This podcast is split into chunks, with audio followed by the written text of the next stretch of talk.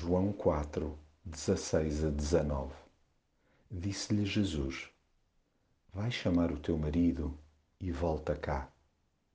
Não tenho marido, disse ela. Jesus continuou: Tens razão em dizer que não tens marido, porque já tiveste cinco e o que tens agora nem é teu marido. Disse esta verdade. A mulher reconheceu então: Senhor, estou a ver que és profeta.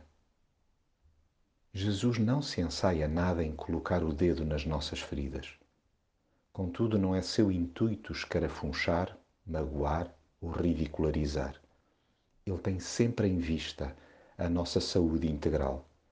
Faz-nos perguntas inconvenientes para nos ajudar a olhar para dentro de nós. Temos uma tendência incrível para dissociar a esfera emocional da espiritual.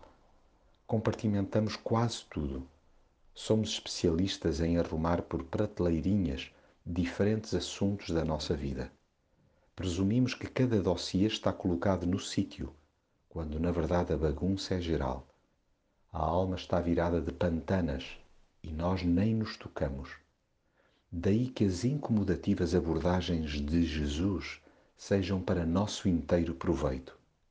Aquilo que inicialmente pode ser interpretado como uma intrusão ou intromissão, nada mais é do que um convite a que reconheçamos o seu senhorio.